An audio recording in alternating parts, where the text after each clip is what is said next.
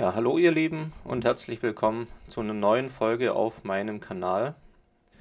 Ich möchte auch heute wieder ein Thema aufgreifen, das in meinen Augen viel zu kurz kommt. Und zwar geht es darum, wie trete ich in meinem Glauben an Gott heran. Und nach meiner Erfahrung ist es bei vielen Leuten so, dass sie eine etwas falsche Auffassung davon haben, wer oder was Gott ist überhaupt und mit was für einem Wesen sie es hier überhaupt zu tun haben weil viele Menschen versuchen in ihrem Leben eines Tages irgendwann einmal Kontakt zu Gott aufzunehmen. Typischerweise beginnt das dann in Situationen, in denen es ihnen gar nicht gut geht. Und eine häufige Geisteshaltung, welche diese Menschen dann einnehmen, ist eine Erwartungshaltung. Das heißt, sie gehen ins Gebet in der Erwartung oder zumindest in der Hoffnung, dass sie von Gott sofort eine Antwort bekommen dass sie sofort Hilfe bekommen und dass auf der Stelle eine Lösung für ihr Problem auch von Gott dann geliefert wird. Also vielleicht erwarten sie es auch nicht direkt, aber zumindest erhoffen sie sich doch sowas in der Art. Ja, und wenn sie dann keine Antwort von Gott bekommen und also nichts passiert, dann sind sie oftmals enttäuscht und lassen wieder von Gott ab und denken sich, okay, eigentlich habe ich es schon davor gewusst, dass nichts passieren wird. Und ja, dann sehen sie das, was geschehen ist eigentlich wie so eine Art Bestätigung für ihre fehlende Gottesfurcht und für ihren fehlenden Glauben. Ja, sie haben dann den Fehler gemacht, dass sie gewissermaßen an Gott herangetreten sind, als hätten sie an der Wunderlampe gerieben und sich dann so eine Art Flaschengeist vorgestellt, der aus dieser Lampe rauskommt und ja, den sie dann im Endeffekt gebeten haben um die Erfüllung irgendwelcher Wünsche. Ja, und wenn sich dann Gott eben nicht so verhält, wie solch ein Flaschengeist, und er dann eben nicht sagt, ja, dein Wunsch ist mir Befehl, und jetzt hast noch zwei Wünsche übrig, so nach dem Motto, dann sind die Menschen eben oftmals enttäuscht und geben die Hoffnung auch sofort wieder auf.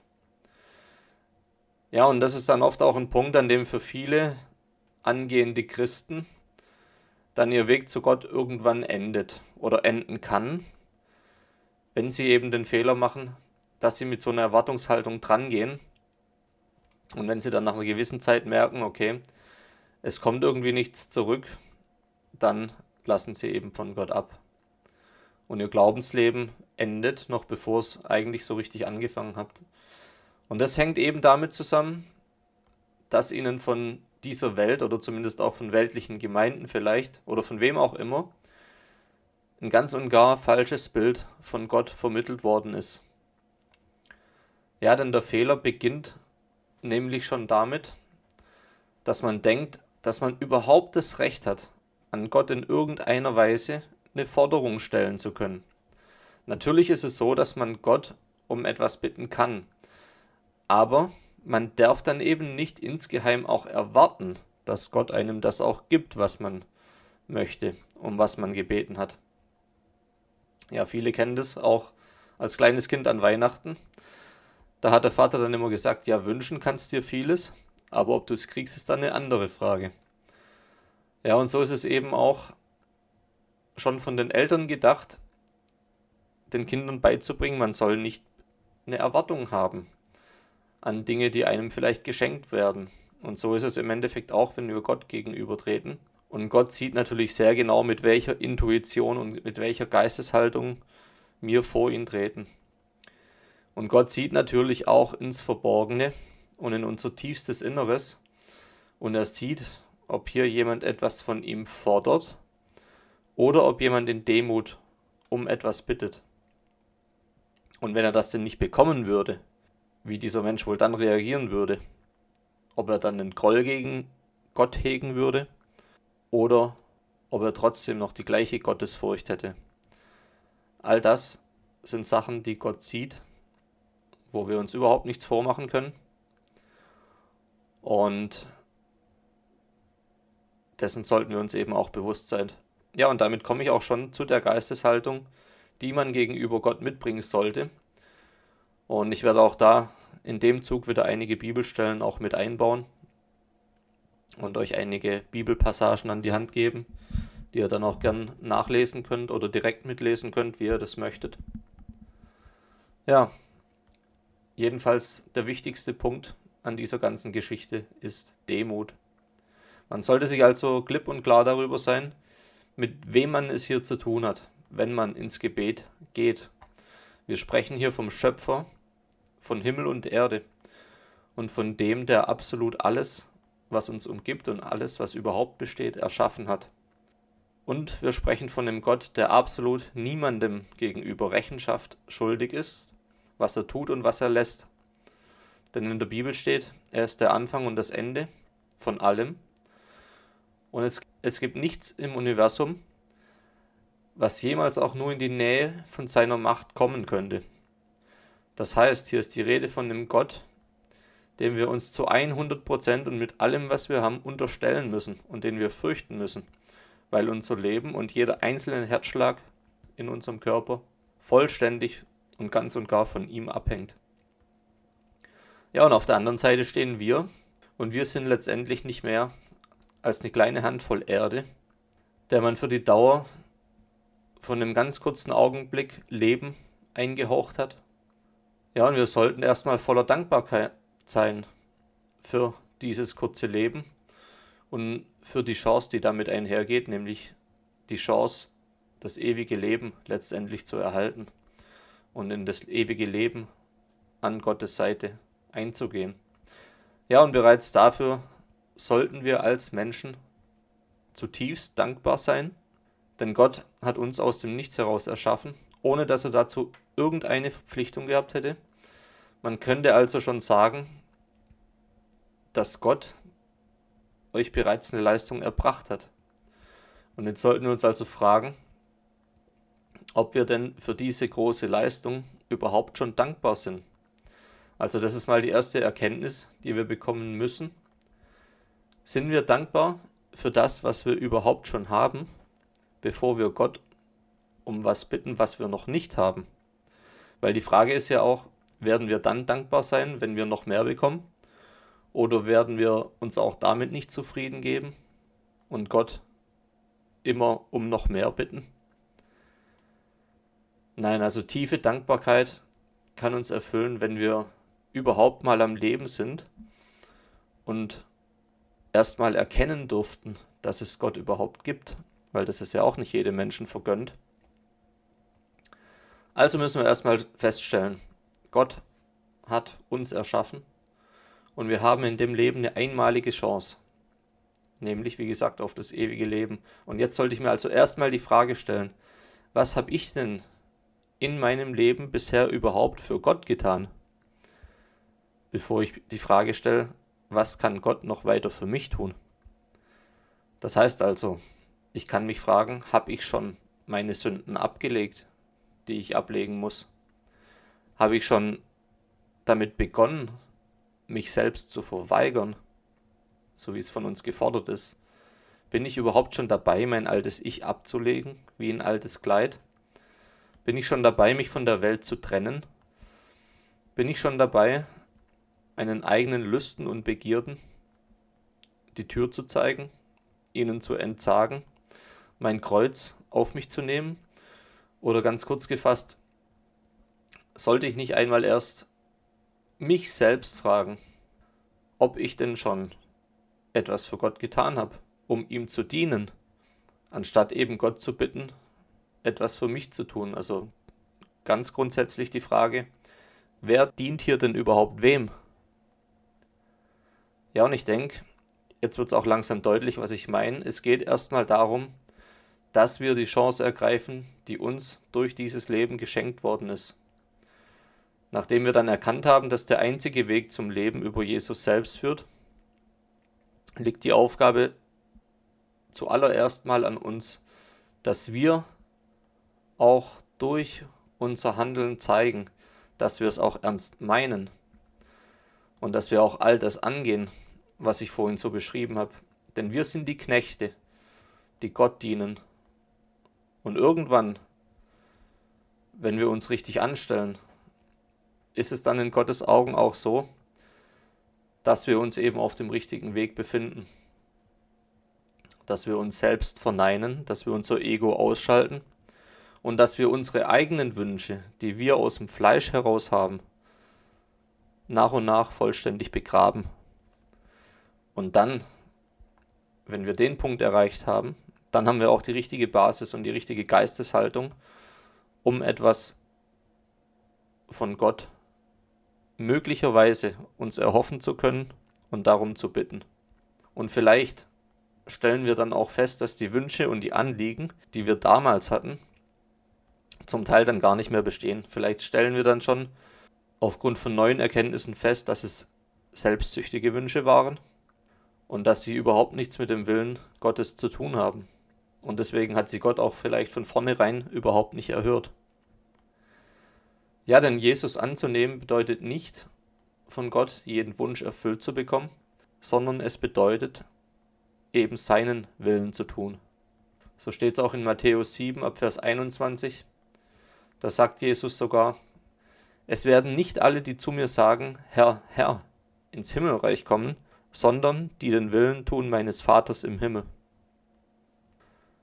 Ja, und hier wird es ganz deutlich, also eine ganz klare Forderung an uns, dass wir den Willen des Vaters tun sollen. Das bedeutet also nicht den eigenen Willen. Und diese beiden Willen, also der eigene Wille und der Wille Gottes, das sind ganz oft eben zwei Paar Schuhe. Es bedeutet also zu dienen. Denn es ist ja auch so, dass Jesus schon gedient hat. Und wir folgen Jesus nach. Und es heißt auch in der Bibel, kein Knecht ist höher als sein Herr. Also warum bitteschön, sollten wir Gott nicht dienen müssen, wenn selbst Jesus als Gottes Sohn gedient hat und dienen musste. Ja, es ist also so, um weitere gesegnete Gaben von Gott zu erhalten, ganz egal ob jetzt Geistesgaben oder Erkenntnisse oder inneren Frieden, möglicherweise auch materielle Güter oder selbst Heiligen Geist, müssen wir erstmal zeigen, dass wir es ernst meinen und wir müssen erstmal in Vorleistung gehen. Das ist nämlich auch ein Prinzip aus der Bibel, das ich jetzt im Weiteren ein bisschen erklären möchte, auch mit passenden Bibelstellen und mit kleinen Abschnitten aus der Bibel. Ja, und das bedeutet also, dass wir es nicht nur wollen, sondern dass wir auch danach handeln. Dass wir den Weg gehen und zwar nicht nur, indem wir es sagen, sondern indem wir es auch konkret in die Tat umsetzen. Ja, und wenn, wenn man mal drüber nachdenkt, über dieses Prinzip der Vorleistung, dann ist es eigentlich auch eine völlig logische Angelegenheit. Denn es ist ja eigentlich immer so, dass wir erstmal dienen müssen, um etwas überhaupt zu erhalten. Das ist eine völlig selbstverständliche Gesetzmäßigkeit eigentlich, von der wir auch alle wissen. Weil es ist ja auch so, dass wir zuerst säen und anschließend ernten. Ja, denn vor dem Ernten bearbeitet der Bauer im Schweiße seines Angesichts erstmal den Acker. Und wir bekommen ja auch nicht unser Gehalt und arbeiten dann dafür, sondern in der Regel gehen wir erst arbeiten und bekommen dann unseren Lohn. Und wir bitten ja auch nicht unseren Chef um eine Lohnerhöhung, wenn wir gerade mal das Nötigste tun. Das sollten wir jedenfalls nicht.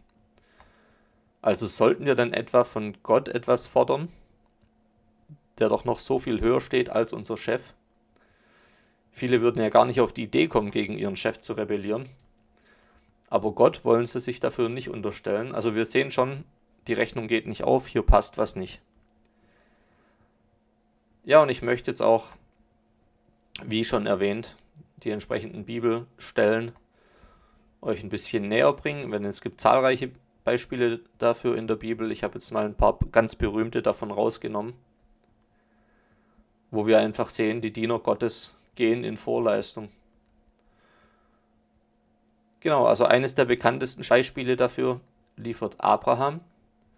Und der ist im Übrigen auch ein perfektes Beispiel dafür, wie die Erlösung nämlich funktioniert. Da ist ja immer die, die Streitfrage, die ewig besteht.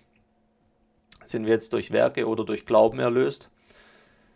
Die Bibel sagt, es bedarf beides. Es bedarf nämlich erst den Glauben und dann bedarf es Werke. Wir werden gleich sehen, warum das so ist und durch welche Stellen uns das gesagt wird.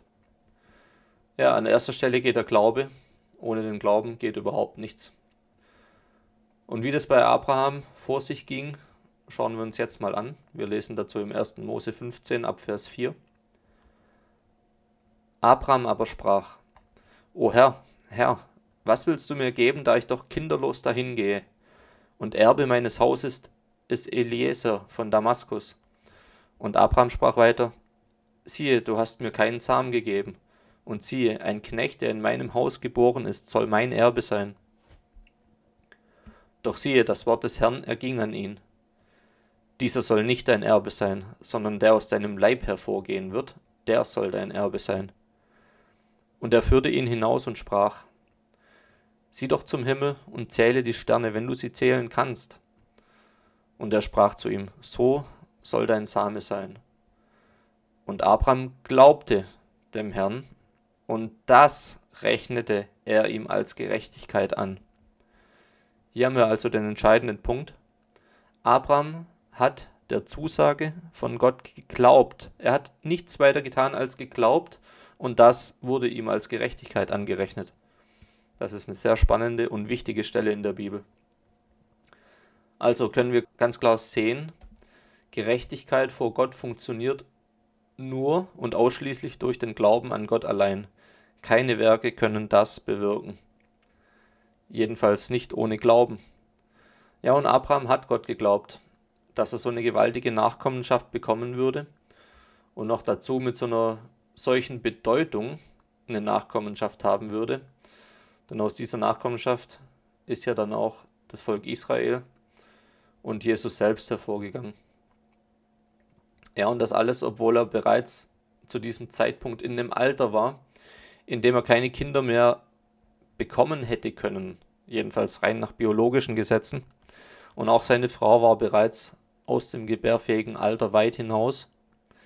Aber Abraham hat es doch geglaubt und das war der erste Schritt. Und im zweiten Schritt, und auch die Geschichte werden die meisten von uns kennen, stellt Gott Abraham dann wieder auf die Probe, was nachzulesen ist im 1. Mose 22. Denn da verlangte Gott von Abraham, seinen einzigen Sohn zu opfern, den er zu dem Zeitpunkt hatte, nämlich Isaak. Und Abraham zeigte sich sogar bereit dazu, diesen einzigen Sohn für Gott als Opfer darzubringen. Und wie auch die meisten wissen, ist es ja aber gar nicht dazu gekommen, sondern Gott ist dann eingeschritten. Er hat Abrahams Hand zurückgehalten und Isaak durfte weiterleben. Aber dennoch wäre Abraham dazu bereit gewesen, eben dieses Werk für Gott zu vollbringen. Also, was können wir aus diesem kurzen Exkurs jetzt rausnehmen? Erst wurde von Abraham gefordert, dass er glaubt und dann, dass er Werke vollbringt. Ja, und an dieser Stelle hat sich im neuen Bund auch nichts geändert, seit Jesus für unsere Sünden gestorben ist. Nämlich gilt hier die gleiche Reihenfolge und das gleiche Prinzip. Gerecht sind wir nur durch den Glauben an Jesus. Jetzt ist aber auch so, dass von uns auch die Werke verlangt werden, um unseren Glauben zu bezeugen.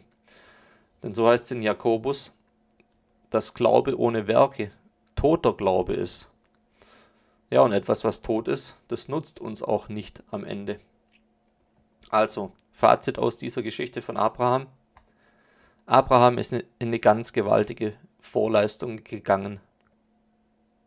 Ja, und ich würde mal sagen, die wenigsten von denen, die heute hadern, dass sie von Gott vielleicht nichts bekommen oder dass ihnen ihre Wünsche nicht erfüllt werden, werden ja zu so einer gewaltigen Vorleistung überhaupt berufen worden sein. Aber trotzdem sind sie nicht bereit, in eine solche reinzugehen, das anzunehmen. Ja, aber als Abraham Gott gehorcht hat, obwohl er wirklich viel von ihm forderte, hat er letztendlich auch diesen reichen Segen erhalten und davongetragen, den er dann bekommen hat. Ja, ein weiteres Beispiel, um dieses Prinzip der Vorleistung zu verdeutlichen, ist auch sehr bekannt. Und zwar geht es um Hiob. Und Hiob war seinerseits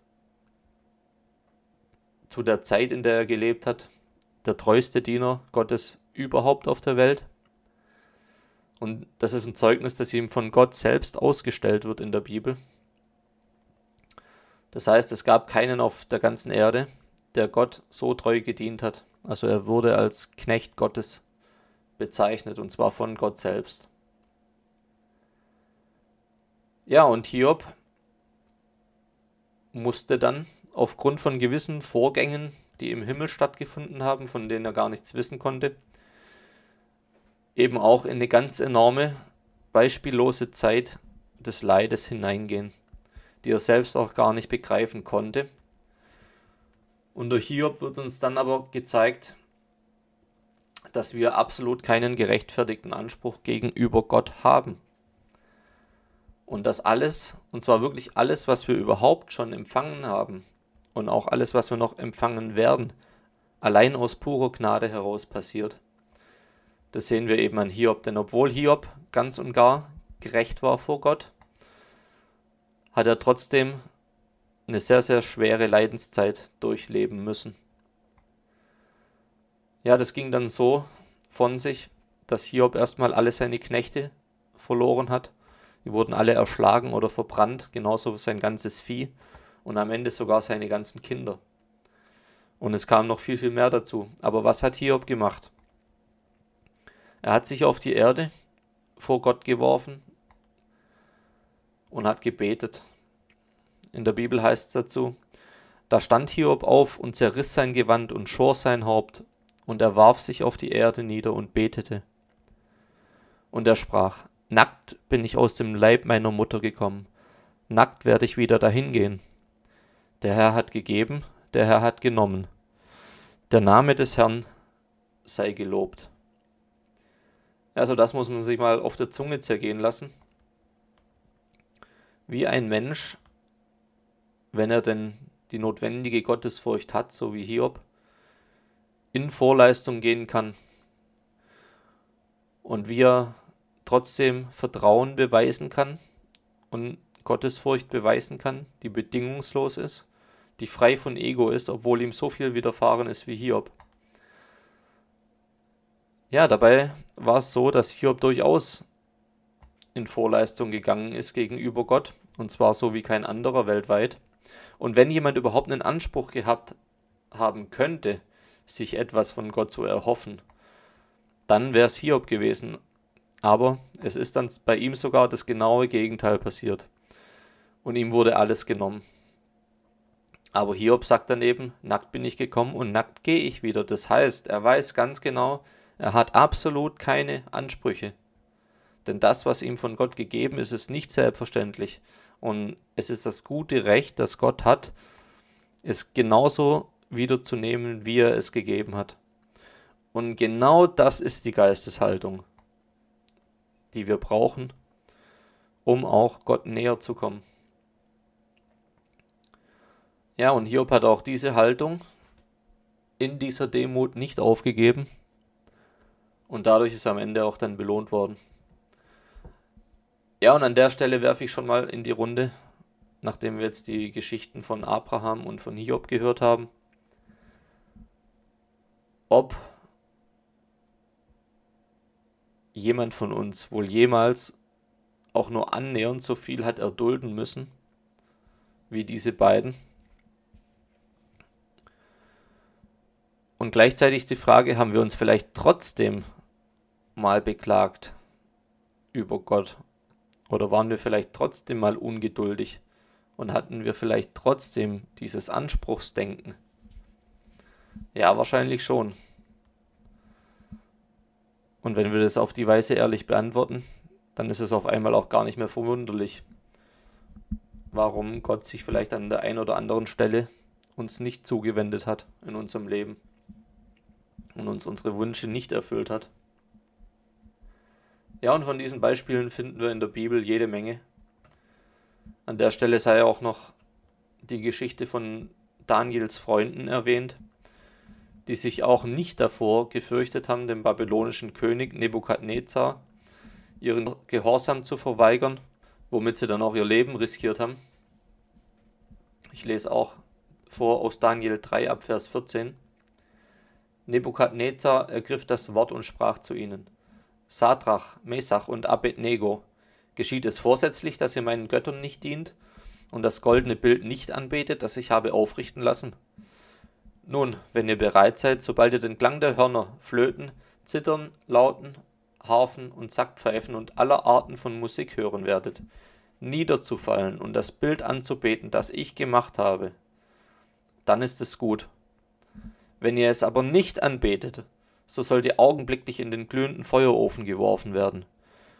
Und wer ist der Gott, der euch aus meiner Hand erretten könnte?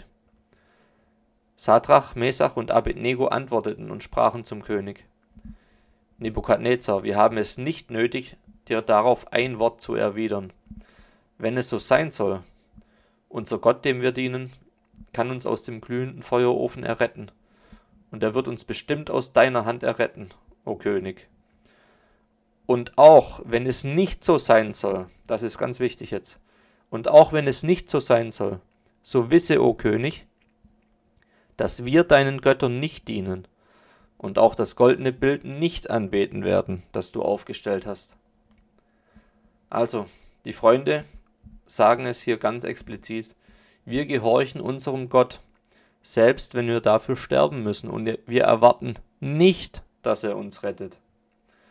Aber wenn es ihm gefällt, dann wird es eben doch tun. Aber, und das ist wichtiger, was wir wollen, ist in dem Moment egal. Ja, und damit vertreten auch Sie perfekt diese Geisteshaltung, von der ich jetzt die ganze Zeit gesprochen habe. Ja, und weil sie das eben so getan haben, wurden sie auch vor dem Tod gerettet von Gott. Er hat sie dann vor dem Feuer von diesem Hochofen gerettet. Ja, und zum Schluss das beste Beispiel für Demut im Gebet. Und das kommt natürlich von Jesus selbst. Und zwar in einem Moment kurz vor seiner Kreuzigung hat Jesus die Einsamkeit gesucht, hat sich von seinen Jüngern entfernt und hat gebetet. Das ist nachzulesen in Matthäus 26 ab Vers 39. Und er ging ein wenig weiter, warf sich auf sein Angesicht, betete und sprach, Mein Vater, ist es möglich, so gehe dieser Kelch an mir vorüber, doch nicht wie ich will, sondern wie du willst. Ja, mit dem Kelch meinte Jesus seinen Tod durch die anstehende Kreuzigung, aber er sagte auch, was du willst, Vater, soll geschehen und nicht wie ich will. Das heißt also, Jesus stellt seine Wünsche in den Hintergrund.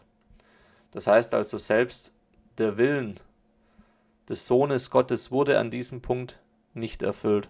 Also wie könnten wir als einfache Menschen es jemals wagen, uns überhaupt auch nur zu beklagen, wenn uns Wünsche nicht erfüllt werden? Wenn sogar Jesus seine Wünsche nicht immer zuteil geworden sind, jedenfalls nicht an der Stelle okay, Jesus hat sowieso nur die Wünsche gehabt, jedenfalls meistens, die auch die Wünsche Gottes waren. Aber hier an dieser Stelle, wo es eben darum ging, dass er sich tatsächlich opfern muss, da hat Jesus auch das Fleisch gespürt. Aber trotzdem, obwohl er Angst hatte, hat er dann den Willen des Vaters getan. Und er hat sich nicht beschwert darüber. Ja, ich denke, das Prinzip ist klar geworden, das ich euch jetzt versucht habe näher zu bringen. Es ist also so, dass wir mit Gott nicht eine unendliche Macht haben, die wir benutzen können, so wie es uns gerade passt, sondern wir sind die Knechte und wir sollten uns von Gott benutzen lassen. Also genau andersrum. Und zwar so, wie es Gott gerade passt und nicht, wie es uns passt. So rum ist es richtig. Und dann haben wir auch die Chance, weiteren Segen und weitere Gaben von Gott zu bekommen. Und wenn es soweit ist, dann passiert es genau zu seiner Zeit und genau dann, wenn es sein muss und wenn es auch Gottes Willen entspricht und nur dann. Und wenn es eben nicht passiert, dann ist es auch in Ordnung. Und darüber müssen wir uns im Klaren sein. Ja, es ist, wenn man so möchte, ein gegenseitiges Verhältnis zwischen uns und Gott, aber immer unter dem Vorzeichen, dass wir im Zweifel überhaupt keinen Anspruch haben. Dafür hat Gott jeden Anspruch an uns, den er stellen möchte und den er stellt.